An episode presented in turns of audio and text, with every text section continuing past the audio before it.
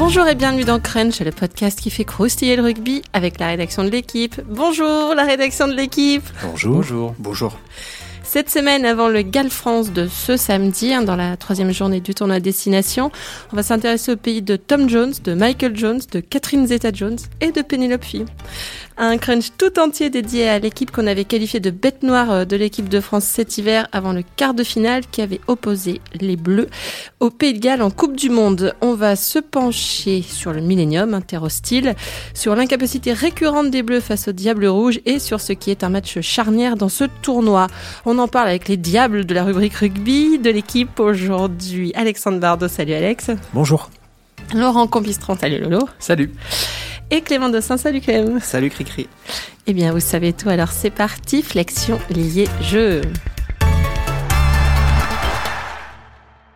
Samedi à 17h45, l'équipe de France fera face aux Gallois dans leur entre de Cardiff, le Millennium, enfin le Principality Stadium, hein, comme il a été rebaptisé il y a cinq ans, du nom de la plus grosse entreprise galloise de BTP, ce qui permet d'éviter de voir écrit Millennium n'importe comment et ce qui fait du bien au maître Capello qui vit en moi. Le rugby a pleuré l'arme Spark, comme vintage du rugby gallois, mais le Millennium joue très bien son rôle d'antre du rugby notamment quand son toit entièrement rétractable est entièrement non rétracté, non, entièrement, si, non rétracté, euh, pour donner une idée de l'ambiance euh, des mesures établies, il y avait des pics à 100 décibels. Alors pour comparer, sachez qu'un avion au décollage, c'est 120 décibels comme les ronflements de mon ex. Ce stade dans lequel les Bleus avaient battu les Blacks en quart de finale de Coupe du Monde en 2007, il peut être très impressionnant. Or, messieurs, seuls trois joueurs de l'équipe de France y ont déjà évolué, Ficou, Leroux et Vakatawa, et aucun n'y a jamais gagné, figurez-vous. Alors, est-ce que le, Millennium est un facteur supplémentaire euh, de la force des Gallois, euh, Alex? Oui, je pense, oui. Il suffit de se souvenir du match de 2016, je crois, c'était le début de l'ère Noves. L'équipe de France était rendue au Millennium. Et je me souviens d'un cérémonial euh, particulier, parce que les, Gallois avaient laissé rentrer l'équipe de France, euh, toit fermé, lumière éteinte, ou quasiment complètement éteinte, et les avaient laissés au milieu de la pelouse pendant euh, un certain temps, avant de rentrer eux-mêmes. Et pendant tout ce temps-là, il y avait un bruit, il y avait le speaker qui parlait au, au micro et qui, demandait, enfin, qui chauffait le public, il y avait les flammes qui jaillissaient, comme au cérémonial assez habituel maintenant au, Enfin au, Principality. Et les, joueurs euh, avaient avoué après coup qu'ils s'étaient sentis tout petits et qu'ils s'étaient laissés bouffer par, euh, cette atmosphère. Et bon, ce, soir-là, c'était peut-être encore un peu plus poussé que d'habitude, mais le Millennium est toujours un, un, stade particulier. Alors, euh, je pense que pour les joueurs, c'est à la fois un immense plaisir d'y jouer, mais quand c'est face aux Gallois, euh, qui est en plus une équipe compliquée, bah, gérer, euh, gérer ce, ce, bruit, cette espèce de pression, euh, je pense que ça, ça, ça joue davantage, ça joue encore plus en faveur de, de, cette équipe galloise qui est déjà performante. Mm. Lolo, toi qui allais aussi au Principality. tu partages l'avis d'Alex oui, oui, complètement. On peut être inhibé par cette, par cette ambiance, surtout quand on est, quand on est jeune, qu'on n'a on n'a pas l'habitude de jouer dans des, dans des enceintes euh, pareilles. C'est sûr qu'on se retrouve dans le noir avec des flammes euh, qui montent euh, jusqu'au toit et le, public qui gronde tel un fauve derrière, c'est forcément impressionnant. Et ça, ça, doit influer évidemment sur l'entame du match. Et les Français ont été d'ailleurs, en 2016, c'était très compliqué d'entrer pour eux. Quoi. Ouais. Et je pense en plus qu'il y a un truc qui va jouer aussi dans la semaine, c'est que les joueurs, va, dans des conférences de presse, on va leur poser des questions là-dessus. Donc ceux qui ne connaissent pas, on va leur dire est-ce que tu as déjà vu un match au Millennium? Est-ce que tu sais qu'en 2016 ça s'est passé comme ça? Donc quelque part ça crée aussi chez les joueurs, j'imagine en tout cas, une forme euh, d'attente ou d'appréhension. Et, on peut se retrouver au milieu de ce terrain avec, en, étant euh, presque un peu à la fois spectateur et presque avec, avec cette idée que ça va être compliqué.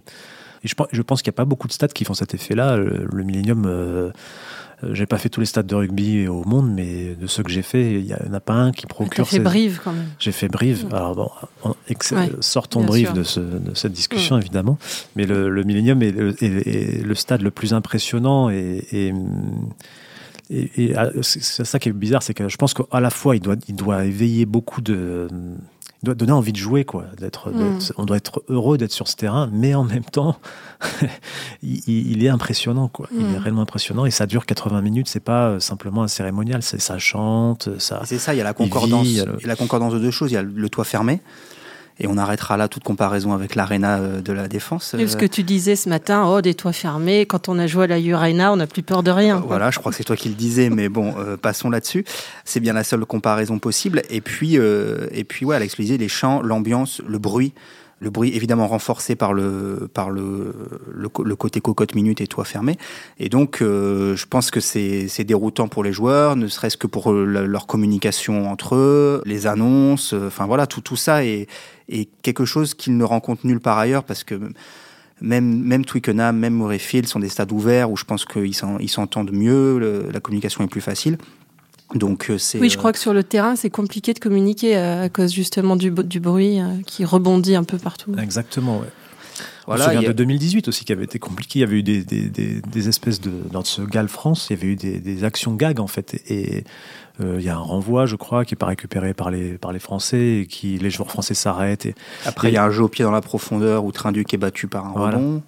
Et je pense qu'on peut vite se retrouver pris dans un mauvais engrenage sur ce terrain-là. D'autant plus que les Gallois ils ont un style de jeu où ils te lâchent pas. Quoi. Ils te mettent la pression, la première à la 80e, ils te montent des ballons hauts, ils viennent te chercher, ils viennent te défier, ils proposent des séquences qui durent un temps pas possible, ils te renvoient les ballons au pied, ils te disent bah, maintenant joue-les, et, et, euh, et, quand tu les joues, et bah, ils, viennent te, tamponner.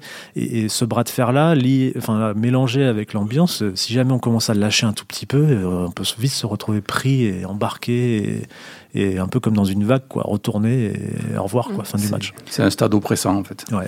J'ajoute une dimension peut-être aussi, je ne sais pas, il faudra en, parler avec eux, mais c'est peut-être euh, perturbant pour les buteurs aussi. On se souvient que c'était il y a deux ans également, non Que Trinduc, euh, parce que même si ce match avait donné effectivement lui à des gags, on doit le gagner à la fin si Trinduc passe mm. la pénalité de de la gagne et même voilà pour eux aussi alors certes c'est fermé ce qui veut dire euh, des conditions sans vent en théorie mais c'est mais les spectateurs respectent le silence là-bas, non? Ouais. Ouais, ouais, Justement. oui, oui, oui. si, si, ça, ça, peut être glaçant aussi. Justement. ça fait peur. en tout cas, s'il y a un stade du tournoi destination à faire, je crois, si on n'a jamais fait de, de, match du tournoi, je crois que c'est celui-là pour le stade. Et, le week-end à Cardiff. Et pour, le, pour le, reste, puisque le stade est juste à côté. Il a, on sort du stade, on fait 50 mètres, on est dans la rue principale de, Cardiff et la rue qui est fermée euh, pour les, veilles de match, ou non, plutôt uniquement les soirs de match, mais les veilles de match c'est déjà bien animé.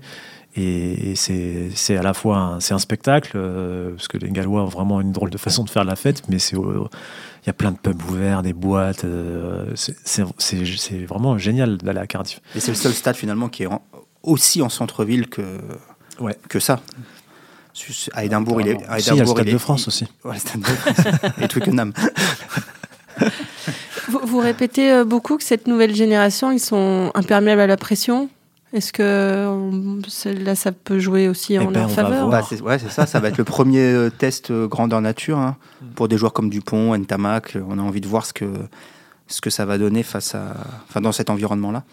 Ouais, le crash test pour les, des jeunes Parce que ça, ça se prépare difficilement. C'est vraiment quelque chose d'empirique, de, enfin quelque chose qu'on travaille juste en, y jouant. C'est juste une, une question d'expérience en fait. Quel était On peut pas les enfermer dans une cave. Cet entraîneur qui diffusait de la musique plein pot à l'entraînement. Doucy, je crois. Philippe Doucy, il me semble, non, qui faisait buter avec la. C'est possible. Ouais voilà, à part faire ça, mettre des enceintes euh, à Marcoussis toute la semaine pour, euh, pour euh, comment dire, singer les, comment tu as dit, 100 décibels de, mm. du bruit du Principality Stadium, je vois pas trop ce qu'on peut faire d'autre, non. je pense qu'il faut en parler, il faut surtout mm. pas fuir le truc non plus. Il faut, je pense que que ce soit Ibanez, Galtier, ils vont, et, ceux qui ont déjà joué au Millennium, ils vont passer le message, ils vont expliquer ce à quoi ça ressemble le Millennium, le cérémonial et sans doute qu'ils vont leur donner peut-être des petites clés aussi pour euh, essayer de combattre ça. On a vu que là, depuis euh, le, début du tournoi, l'équipe de France, dans des moments, soit après avoir scoré ou peut-être dans des moments de pression, euh, se rassemble.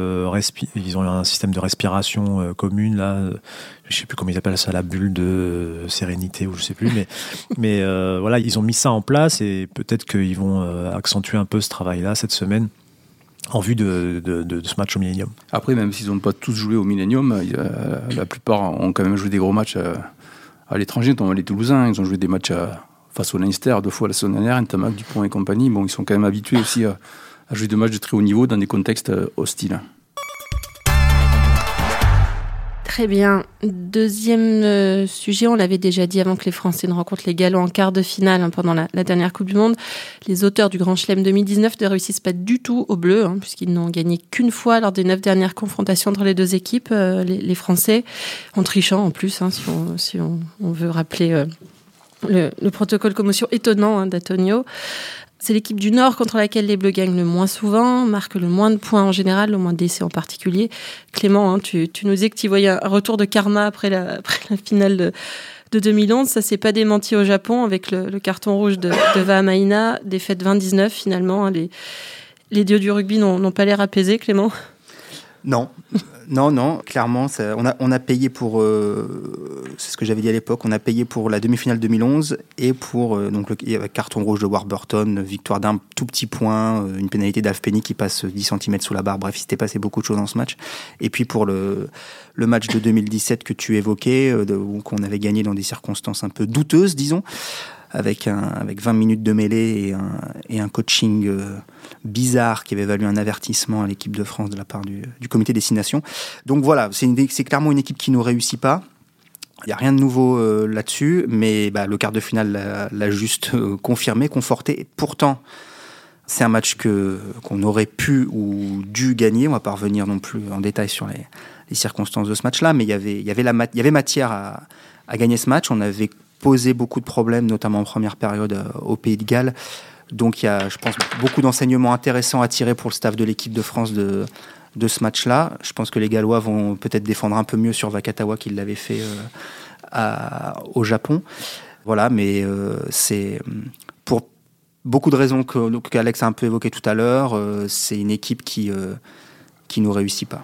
Le paradoxe, quand même, c'est qu'effectivement, c'est une équipe qui combat quasiment jamais, mais pourtant, on a toujours l'impression qu'on va les, qu'on va, va, les taper. Ouais. Mm.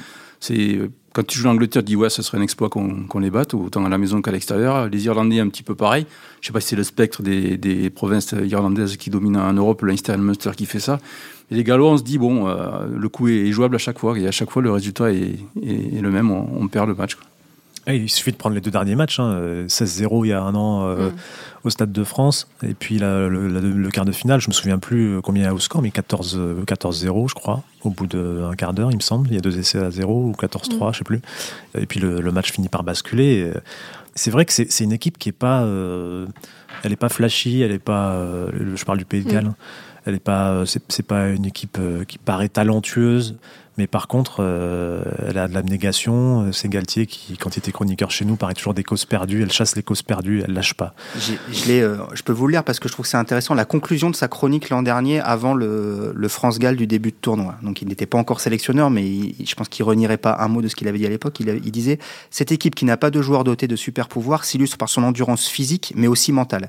Les Gallois sont des compétiteurs, ils sont durs, très durs, n'hésitent pas à chasser les causes perdues.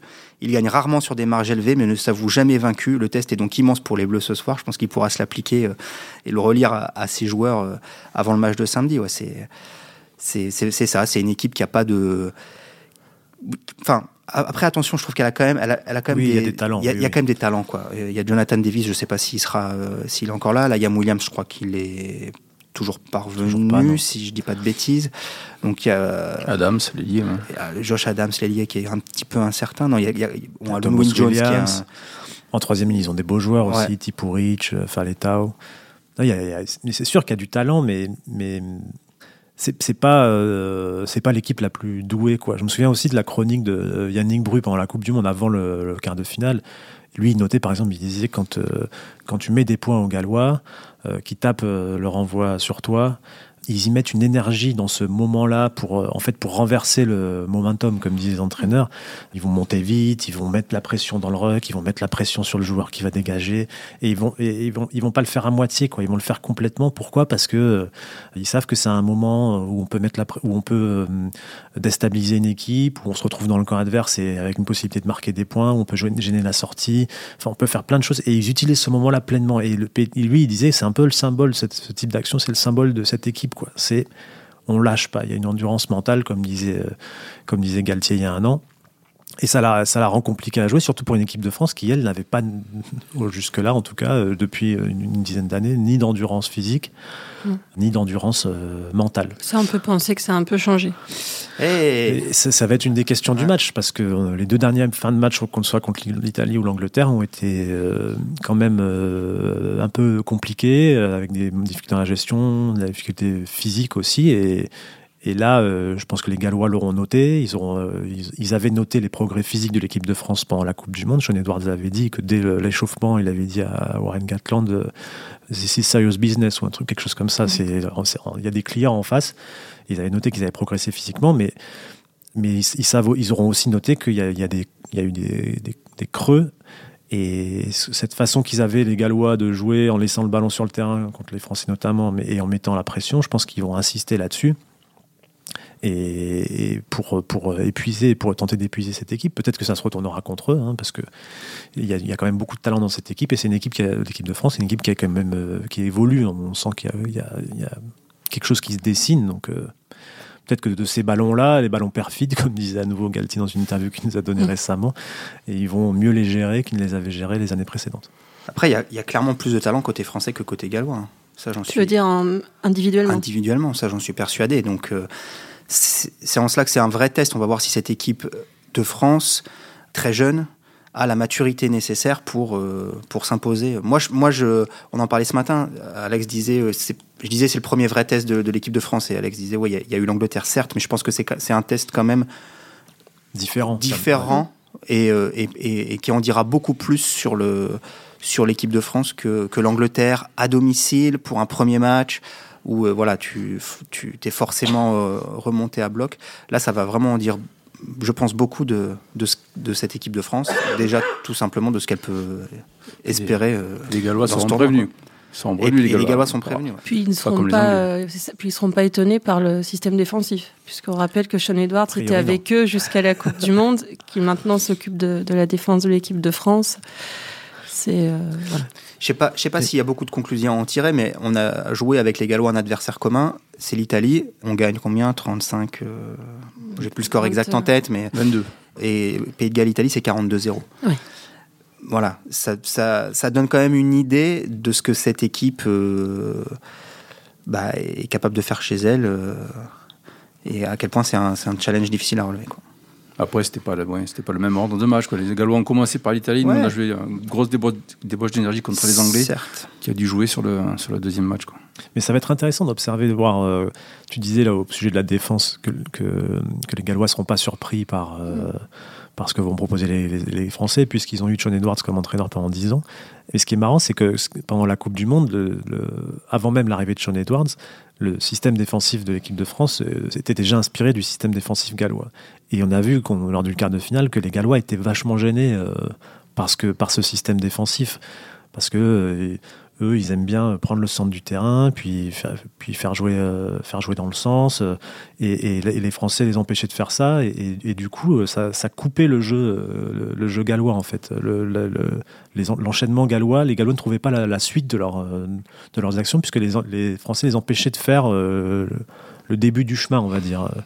Et du coup, euh, bon, ben, on avait vu que les Gallois étaient, même sortis du match. Ils n'utilisaient pas trop le jeu au pied, qui était une de, leurs armes. Le jeu au pied offensif, ils l'avaient pas beaucoup utilisé. C'était assez bizarre. euh, Et peut-être, on va, on va voir, euh, mais peut-être qu'ils auront trouvé des adaptations. Mais en tout cas, sur le quart de finale, même connaissant le système défensif euh, Mm. des Français, ils n'avaient pas réussi à- s'y habituer. En plus, ils doivent être meilleurs. Je crois que c'était là que Sean Edwards avait dit que s'il arrivait à leur faire arrêter les croissants et les cigarettes, euh, C'était euh, c'est euh, avant de prendre l'équipe de France, il a dit ça avec euh, Serge Betsen, je crois. C'est Betsen qui a raconté ça dans les colonnes du journal en disant que que voilà que l'objectif c'était de leur faire arrêter les croissants et les clopes, non? Les ça. ouais. Juste en rappel, hein, le Pays de Galles, troisième du tournoi avec 5 points, victoire bonifiée contre l'Italie et défaite en Irlande. Bon, bah euh, voilà. Et juste une précision, il y a quand même un, un gros gros doute sur le, la présence de Dan, Dan Bigard. Bigard, qui a- comme qui a, subi comme exactement comme avant le quart de finale. Il avait subi deux commotions en phase de poule de la Coupe du Monde. Il avait pu jouer parce que les règlements internationaux sont différents de ceux du top 14. En top 14, il n'aurait pas pu jouer. Et il en a subi une troisième contre euh, l'Irlande il y a 15 jours. Donc euh, il, est, il est incertain et ils sont un peu à poil au poste de numéro 10, à tel que- point que là, ils, ils- ils évoquent la possibilité de rappeler Priestland, qui pourtant joue à l'étranger au Pays de Galles. Or, il y a des nouvelles règles de sélection qui euh, leur interdisent, en dessous d'un certain nombre de sélections, de, de sélectionner des joueurs qui jouent à l'étranger. Donc ils sont prêts à contourner leurs propres règles pour aller chercher Priestland, tellement ils sont euh, dans le dur. Voilà. Mais bon, après, Bigard peut tout à fait jouer et, Oui, parce que leur et nous mettre des chandelles pendant... leur- Leur numéro 2, c'était pété à l'échauffement du, du match contre Exactement, euh, ouais. Owen euh, Williams. Ouais. Et que Hans Combe est toujours euh, Mm. au garage. Vous le disiez tout à l'heure, euh, ça peut être le match, si ce n'est le, le- le gros test, le match charnière hein, de, de- dans ce tournoi. Parce que, comme le faisait justement remarquer Clem euh, ce matin, si tu gagnes, tu peux parler de Grand Chelem, alors que si tu perds, tu peux plus parler de Grand Chelem. C'est pas pas con, ça. C'est pas mal résumé, Lolo, non? Il a passé la nuit là-dessus. Non, oui, mais En fait, on va arrêter de, de dévoiler euh, aux, aux gens qui nous écoutent ce qu'on se dit le matin parce que. euh, enfin bon, entre ça et la U Arena, je pense que quand même c'est un peu moins débile que ce que tu as dit sur la U Arena, si je peux me Ouais, permettre. je, me, je ne me souviens pas. Bah ouais, voilà, c'est ça. Non, mais c'est bien dit. Je pense que j'ai tout, j'ai tout résumé. Si tu perds, tu peux quand même encore gagner le tournoi.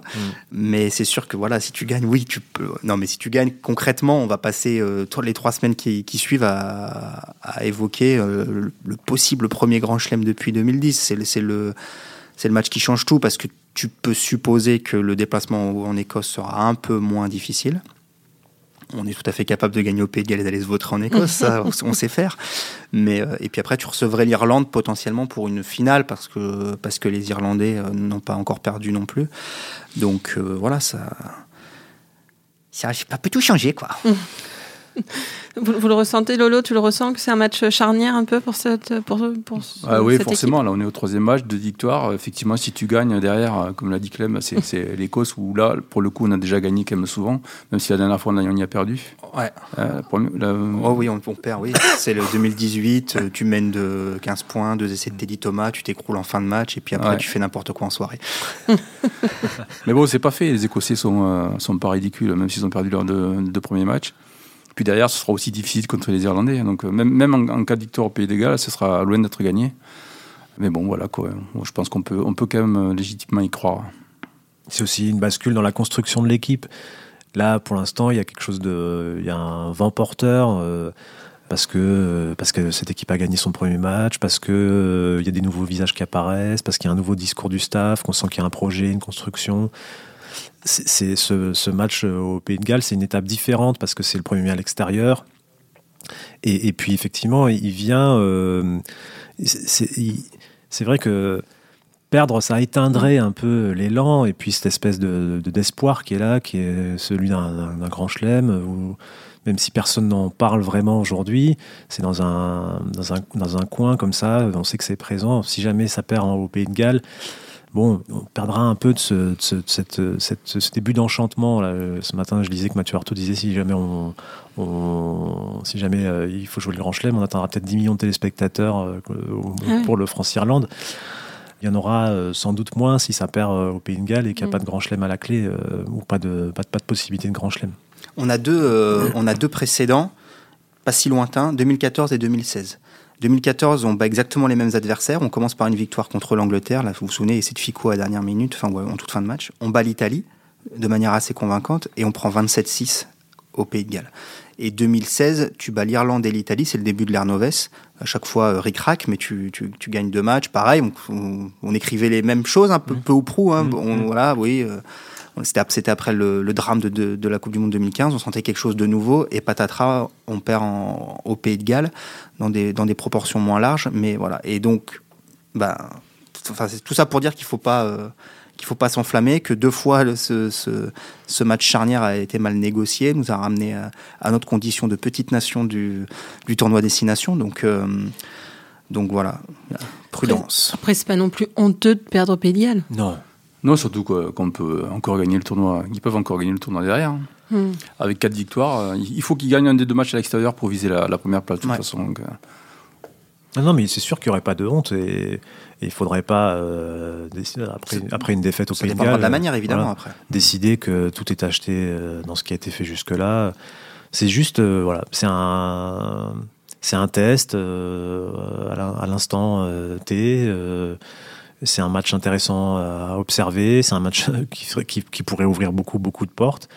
Hmm. Et, qui dira juste peut-être soit les progrès de l'équipe de France, soit ses limites, mais quelque part, on a déjà vu aujourd'hui des progrès et des limites dans la victoire. Donc, dans s'il fallait arriver à une défaite, bon, il faudra la prendre, l'analyser de la même manière. On parle de l'équipe là, et je pense que c'est un match qui va compter aussi pour beaucoup de joueurs, parce que ça va, ça va révéler certains caractères ou pas, ou montrer certaines limites aussi. Je pense que des joueurs comme euh, Boutier euh, vont être testés vraiment in situ et, euh, ça va être intéressant de voir ce que ce garçon a dans le ventre. Je pense à Teddy Thomas qui, à mon avis, joue assez gros sur ce match-là. On peut s'attendre à ce qu'il soit beaucoup sollicité sous le, sous le jeu aérien des Gallois. Je ne sais pas qui il aura en face de lui, mais s'il a George, George North, par exemple, ça peut, ça peut être difficile. Qui d'autre Ntamak aussi, je pense, peut jouer, euh, peut jouer gros sur ce match-là. Donc euh, voilà. Jouer gros, tu veux dire qu'on va, on va aller chercher, il va falloir qu'il soit à la hauteur?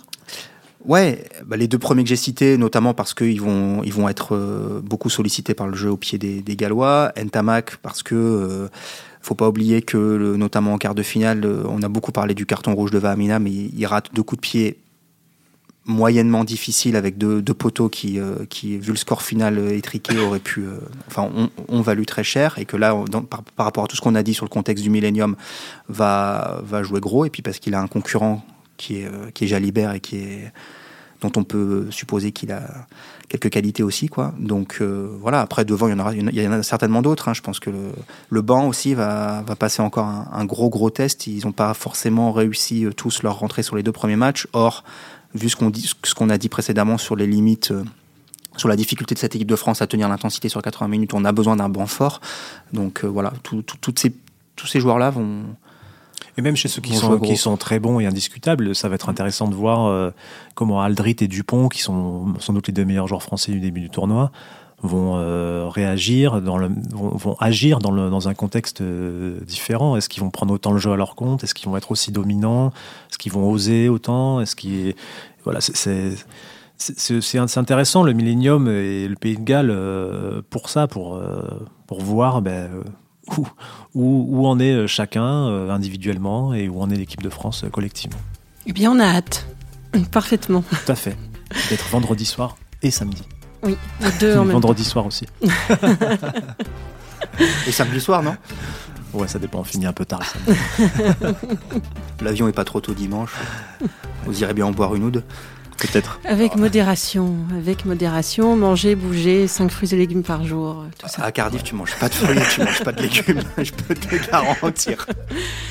Eh bien, merci, messieurs. Voilà, c'était Crunch, une émission de la rédaction de l'équipe. Aujourd'hui, j'étais avec Alexandre Bardot, Laurent Campistron et Clément Dossin. Merci à Roland Richard, à la technique, à l'édition et aux statistiques. Retrouvez-nous tous les lundis sur l'équipe.fr, Apple Podcast, SoundCloud. N'hésitez pas à réagir, laissez-nous des commentaires et mettez-nous plein d'étoiles. À la semaine prochaine.